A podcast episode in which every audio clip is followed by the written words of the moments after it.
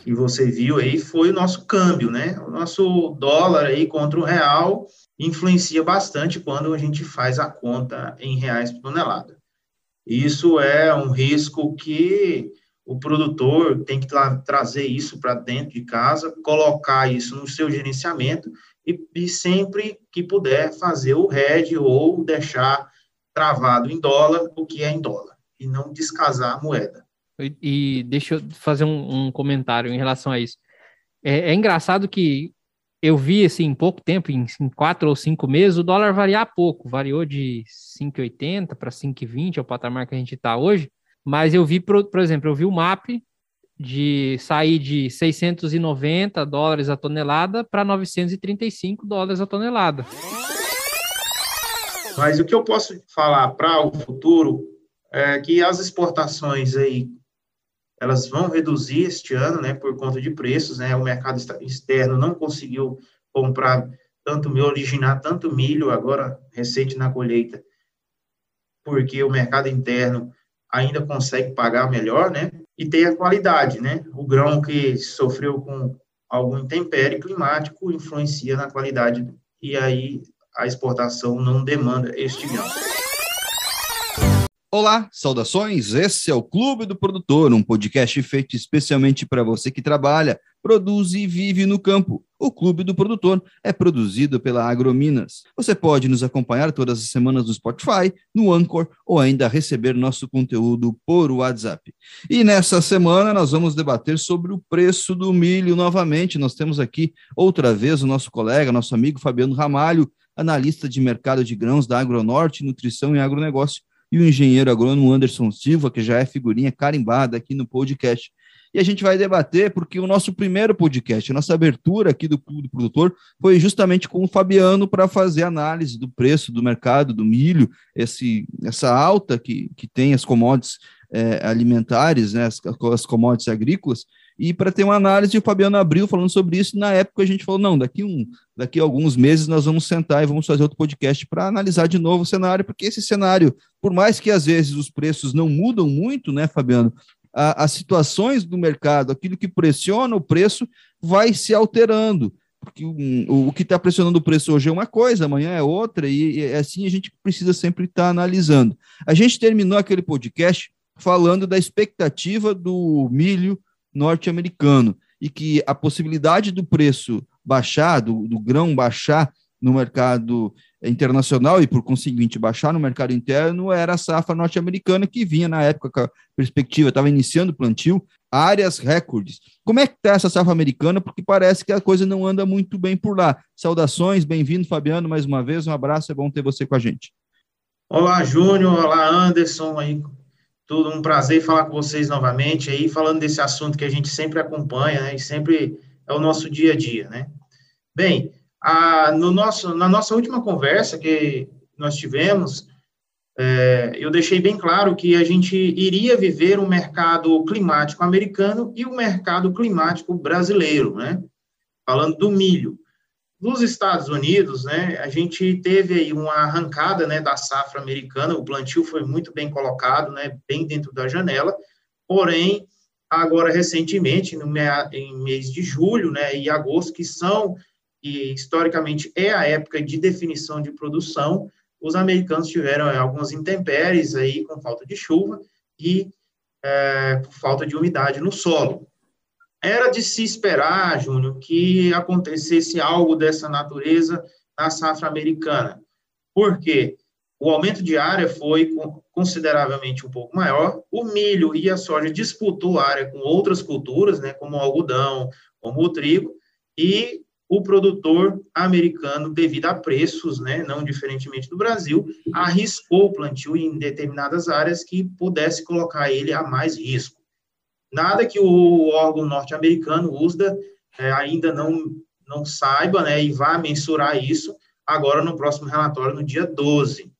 Na minha expectativa é que não mude muita coisa do último relatório que nós tivemos, mas o relatório que sairá no, em mês de setembro, que vai ser, que vai anteceder o início das colheitas, é que vai mostrar aí o tamanho dessa quebra ou dessa redução de produção dos Estados Unidos. Falando do lado do Brasil, né, nós tivemos aí também um mercado climático brasileiro bem agitado, né? Então, nós, nós começamos lá atrás com o plantio da soja um pouco atrasado, depois a colheita, o que alongou um pouco mais a janela do milho e, consequentemente, deixou algumas lavouras aí, principalmente no norte do Paraná e sul, sul do Mato Grosso do Sul, né, e sudeste do Goiás, aí a mercê é, de algumas é, faltas de chuvas e agora mais recentemente as geadas, né, que atingiram aí algumas lavouras que estavam aí em fase de enchimento de grão. Isso tudo o mercado pesou, né, ponderou, pesou e mostrou, né? Então o preço teve sim uma alta, né? A gente não viu é, pressão de safra ainda, né? A gente viu uma leve pressão de safra no início da semana passada, que foi quando as colheitas, né, as, o nível de colheita no Brasil atingiu praticamente o seu nível máximo, né? Então a oferta de milho eh, cresceu muito e isso fez com que desse uma pressionada nos preços. Mas longe de imaginar que os preços poderiam é, cair drasticamente, né? Então, o mercado climático e as suas intempéries colocando risco aí às lavouras e mexendo no balanço de oferta e demanda aí nesse primeiro momento. Anderson, saudações, é sempre bom ter você aqui, sei que é figurinha carimbada. Anderson, a gente acompanhou que a produtividade do milho na nossa região não foi tão grande, né? A gente teve aí é, o, milho, vamos dizer assim, meio que decepcionou. Era um pouco previsto isso. Você comentava lá atrás é, no podcast que essa janela que a gente estava passando um pouco do, dela, poderia atrapalhar na produtividade, isso acabou se confirmando. Mas parece que, teve, por causa, na nossa região, principalmente, teve aí um veranico nesse meio tempo, que também atrapalhou a produtividade no milho, não foi? Saudações, Júnior, saudações, Fabiano. Mais uma vez, um episódio do Clube do Produtor. E saudações aos ouvintes também, né? Claro. É, é pois é, Júnior. É, já era esperado. A gente comentou no primeiro episódio do, do clube que já era esperado essa baixa produção, né? Como os produtores arriscaram bastante, né, alongando um pouco mais esse plantio do milho safrinha na nossa região, já era de se esperar que as primeiras áreas que foram plantadas ali logo na, nas, nas primeiras áreas colhidas de soja teriam uma produtividade melhor. E no, no decorrer do tempo, as outras áreas iam diminuindo essa, essa produção até pegando um pouco do que o Fabiano falou anteriormente, né? Que a gente não teve essa pressão de safra aqui no mercado interno.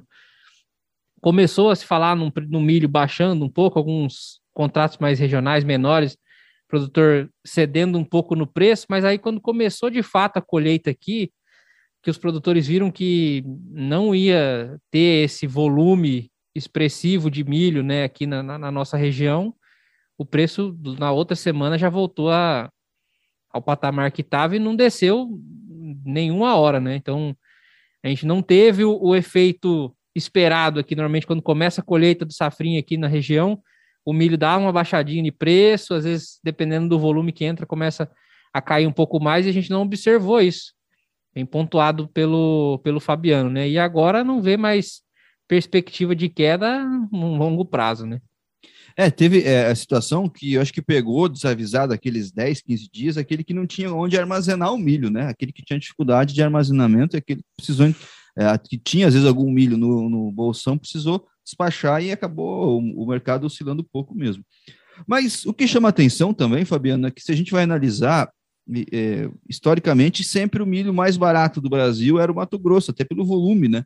E nesse ano não, parece que nós estamos na nossa região, aqui no, no Tocantins, nessa região do Maranhão, com os preços mais baixos, né? Ou, ou ali na disputa. O que está acontecendo no Mato Grosso que o Mato Grosso conseguiu manter o, o preço num patamar mais elevado é, nesses últimos meses? Olha, Júnior, o Mato Grosso, a gente quando fala do Mato Grosso, algumas pessoas se referem à produção de grãos no Mato Grosso como se fosse um país dentro, de, dentro do Brasil, né? Então, o Mato Grosso tem uma produção muito expressiva, né, principalmente do milho, aí chega a passar das 35 milhões de toneladas aí a, a níveis mais históricos, né? Este ano, às vezes, um pouco menor, mas é muito, muito produto, né, muita oferta. E isso chamou a atenção aí, vem chamando a atenção de grandes projetos de usinas que usam o milho para a fabricação do etanol. E isso mexe nos patamares de bases, tá? Que é o nosso diferencial de base entre a bolsa e o mercado físico regional. É, historicamente, aí ah, vamos pensar uns oito anos atrás, dez anos atrás, o Mato Grosso é, tinha o preço do milho mais barato do Brasil, é, usando como referência Paranaguá, por conta da distância, por conta da logística, pelo fato de ter que ser vendido milho em grão. Hoje, esse patamar de bases mudou bastante por conta dessas usinas. A estimativa, é, Júnior, é que a partir de deste ano e o ano que vem, as usinas devam consumir mais de 9 milhões de toneladas, 10 milhões de toneladas, até 12 milhões de toneladas de milho, e isso é, demanda um pouco mais da oferta de grãos. Muito bem. Fabiano, uh, continuando com você aqui, a gente tem duas situações interessantes, né? As Nações Unidas uh, soltou um relatório falando sobre o aumento nos últimos 12 meses de mais de 30% das commodities alimentares no mundo.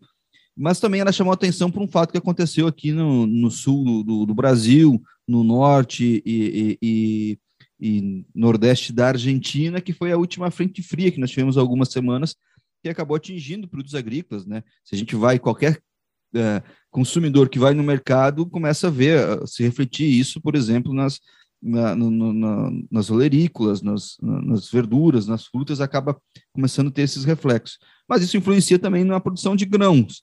E também porque o trigo tem um papel fundamental, você comentava na sua primeira fala, na substituição do milho, né? Como é que o, o, a gente passou por essa frente fria e qual é o real impacto disso, né? Na nossa região, talvez não tanto, porque o, o trigo está um pouco mais distante, mas acaba influenciando no preço do milho, não é? Com certeza, Júnior. A influência no, no preço do milho é, atinge sim a nossa região.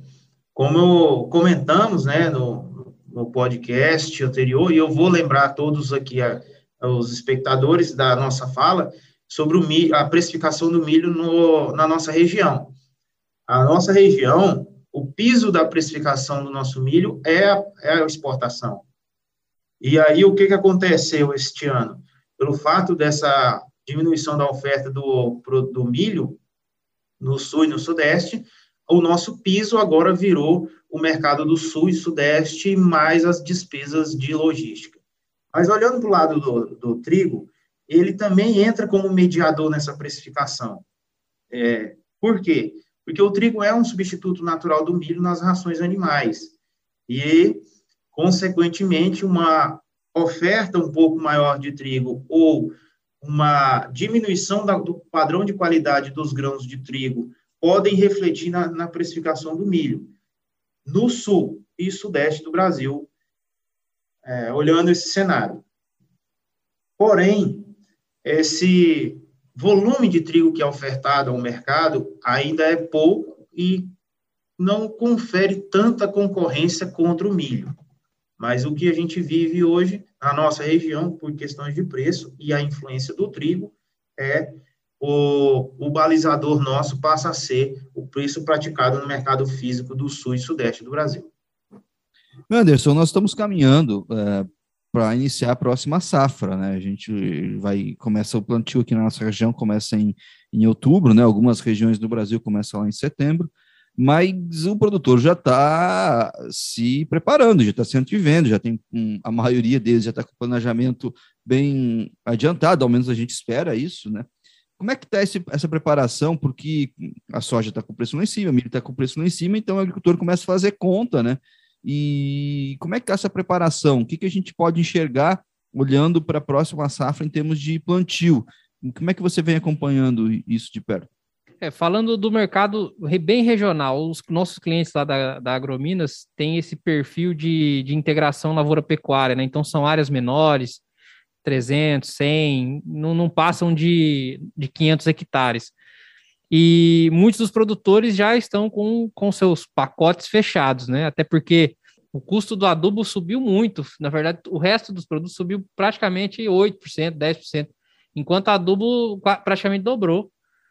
E a maioria dos nossos clientes já, já estão com os pacotes fechados. E assim, é interessante é, citar a diferença do preço, o impacto da, do adubo, do fertilizante nessa, nessa conta. É, produtores que plantaram no ano passado e estão plantando novas áreas, aumentando as áreas, esse ano já, já perceberam que o, o, o fertilizante subiu praticamente, em alguns casos, o preço até dobrou em relação ao ano passado. MAP, adubos de base, adubos de, de cobertura, 20020, ureia, cloreto, todos eles tiveram alta em maior ou menor escala, mas é, sem exceções, a gente não teve freio nem folga no preço dos fertilizantes. E assim, o produtor que ainda não comprou, não se preparou né, para a próxima safra, vai um recado: está ficando tarde. Né? A gente corre o risco de ficar desabastecido de alguns produtos, né, principalmente para tentar encaixar o plantio dentro de uma janela aí de não de safra e nem de safrinha, né, naquele meio termo, plantios em dezembro e janeiro, tá ficando tarde, tem que correr atrás dos produtos para garantir o fornecimento. Fabiano, você comentava aqui em off desse jogo, porque o, os países produtores de fertilizantes não são muitos, né? A gente não tem muita gente produzindo. Você comentava que tem algum, algumas jogadas aí de geopolítica que está influenciando no preço dos fertilizantes. Você poderia retomar para a gente? Júnior, é, os países produtores de fertilizantes no mundo são poucos, né? não são muitos os participantes. A gente teve um jogo geopolítico agora recentemente entre a, a Bielorrússia e a Rússia, envolvendo a China como intermediadora. É, como algumas, como bem sabe, a ureia foi o, o alvo da vez nessa, nesse jogo geopolítico, e ela sofre muita influência da precificação do petróleo, então, juntou-se aí um pouco da geopolítica do petróleo, que envolveu um pouco a OPEP+, né, que são o grupo dos, dos maiores produtores de petróleo, juntamente com a Bielorrússia, a Rússia e a China, é, que são as processadoras, né. Isso acabou colocando, o mercado colocou uma adição de risco nisso e os preços aí nos, nas principais futuros negociados aí é, subiram bastante. Outro ponto também que vale destacar aí, Júnior, é sobre o cloreto, né, sobre o potássio. As fontes de potássio no mundo são muito restritas e o maior produtor é o Canadá. Ele produz praticamente 80% do todo fertilizante potássico do mundo. E lá já vinha se tendo alguns problemas há uns dois anos atrás, um ano atrás, as empresas diminu irem diminuindo cada vez mais a oferta de fertilizante para tentar subir preço. E parece que agora, com essas projeções né, de aumento de área, tanto no Brasil quanto na Índia, né, a Índia também consome bastante fertilizante, e dos Estados Unidos, era só o que faltava para que os participantes aí do mercado pudessem ter esses preços aí um pouco mais altos. Outro ponto também que influencia, Anderson, nos preços aí, olhando esse preço que você viu aí, foi o nosso câmbio, né? O nosso dólar aí contra o real influencia bastante quando a gente faz a conta em reais por tonelada. Isso é um risco que o produtor tem que tra trazer isso para dentro de casa, colocar isso no seu gerenciamento e, e sempre que puder fazer o RED ou deixar travado em dólar o que é em dólar e não descasar a moeda. E, e deixa eu fazer um, um, comentário em relação a isso. É, é, engraçado que eu vi, assim, em pouco tempo, em, em quatro ou cinco meses, o dólar variar pouco. Variou de 5,80 para 5,20, é o patamar que a gente está hoje. Mas eu vi, por, por exemplo, eu vi o MAP de sair de 690 dólares a tonelada para 935 dólares a tonelada. Então, assim, é, além de ter essa variação no dólar, mas o preço, a indústria precificou bem, bem, bem acima, assim, os produtos. Acredito que é mais por conta dessa, dessa restrição de oferta e também de uma, de uma demanda bem alta, também elevada, né? A procura pelos produtores, né, o aumento das áreas de plantio de soja, de milho, também impacta esse aumento no preço, né? Nós estamos aqui com o podcast Clube Produtor, falando aqui sobre o mercado de grãos, mais especificamente sobre o mercado de milho. Eu tenho aqui o analista de mercado Fabiano Ramalho e também o engenheiro agrônomo Anderson Silva. Fabiano, no, no primeiro podcast que você participou, a gente falou que conta um pouco do, do como tá, né? E a gente deixou a última parte para falar de como é que vai ficar. E eu queria que você falasse um pouco dessa perspectiva, né? Futura do preço do, do milho, né? Porque é, é sempre um chute no espaço isso, né? Porque a gente, como a gente brincou lá na, no, no, outro podcast, a gente vai, vai retomar daqui a alguns meses para ver o que a gente acertou e o que, que a gente errou. Porque olhar para frente é isso mesmo, é a gente é, vê o que, que parece que vai acontecer, mas enfim, o que vai acontecer, ninguém sabe. É, Júnior, é um chute no espaço, igual você mesmo comentou. O que, que a gente pode analisar são as tendências, né? O que vai ditar preço nesse mercado, demanda. No primeiro momento, a gente está tá acompanhando e vendo que a oferta sofreu com essa redução de produtividade e agora recentemente é, com as quebras de safra, principalmente do estado do Paraná. Isso vai é, ponderar também a, a demanda, né? Eu sempre digo, gosto de ressaltar que preço ele, ele é algo que entre comprador e vendedor, é um, um acordo entre comprador e vendedor. Então, o preço pode ser muito pujante, acima, subir, subir, mas o, o comprador tem que fazer a conta de dentro da casa dele, olhar, ver se ele consegue imputar margem naquilo. Se ele perceber que não vai conseguir, ele tira o pé, e aí sim a gente vai começar a ver a demanda dar uma esfriada e o balanço de oferta e demanda, lá os estoques de passagem, poderem é, não aumentar, mas poderem passar o ano aí num nível considerável, né? Lógico que a gente sabe que o Brasil não tem estoque, não consegue reter estoque é, desses, principalmente do milho, porque é muito demandado.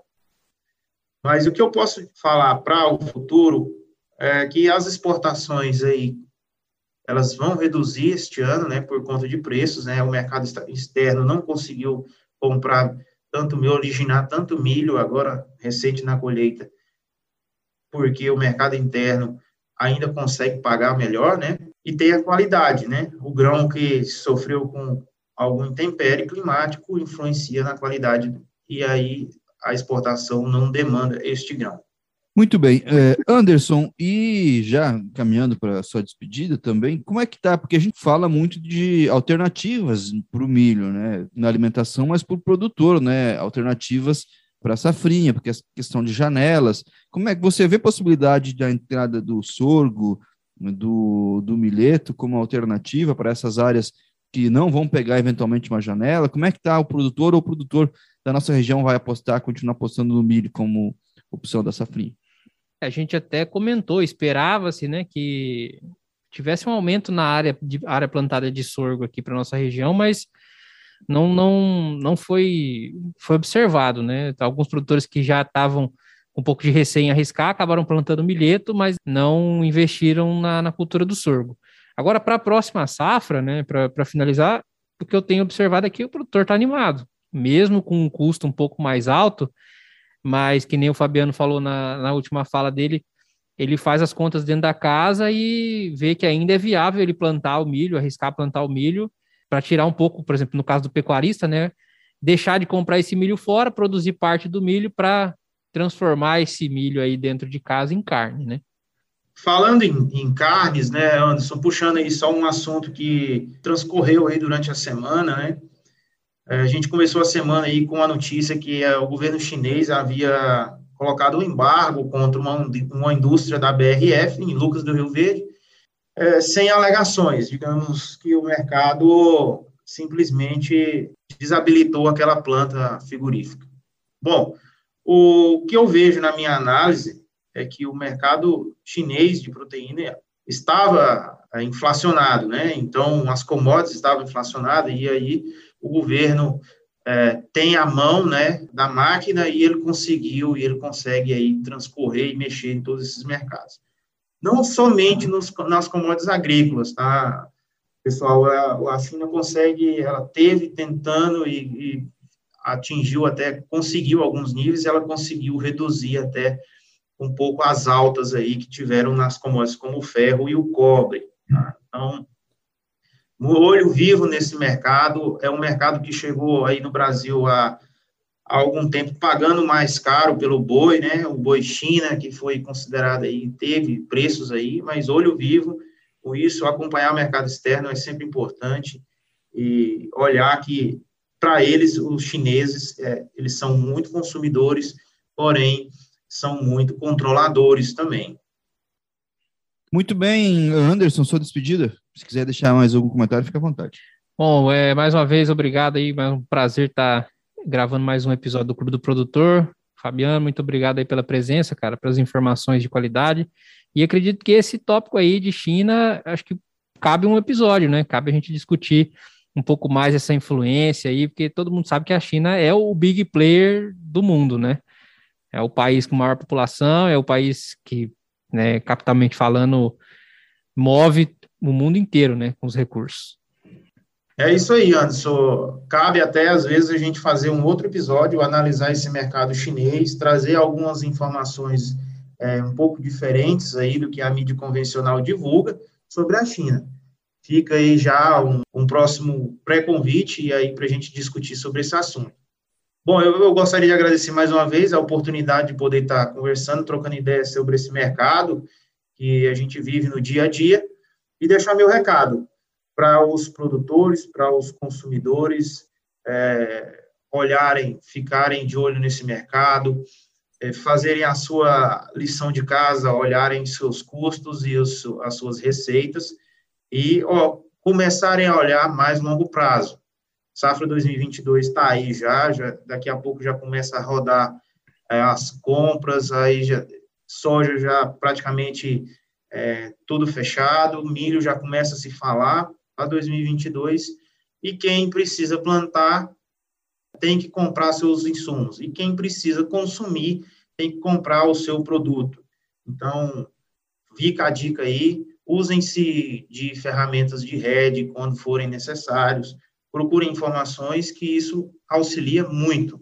E no mais, eu gostaria de deixar é, sempre à disposição, eu fico em Tocantinópolis, na sede, na matriz da Agronorte, e a qualquer dúvida aí ou qualquer contato aí pode nos procurar aqui, vai ser um prazer falar com todos. Essa foi mais uma edição do Clube do Produtor, um podcast feito especialmente para você que trabalha, produz e vive no campo. Essa edição foi produzida pela equipe Agrominas, representada por mim, Júnior Guins. E nós tivemos aqui para falar sobre o preço do milho e das commodities agrícolas o Fabiano Ramalho, analista de mercado de grãos da Agronorte Nutrição e Agronegócio, e o engenheiro agrônomo Anderson Silva. Você pode nos acompanhar todas as semanas no Spotify, no Anchor ou ainda receber nosso conteúdo por WhatsApp. E você pode mandar sua participação, dúvida ou sugestão através do e-mail podcast@agrominasweb.com.br. Eu vou ficando por aqui e nos encontramos na próxima semana com mais um podcast Clube do Produtor. Até mais.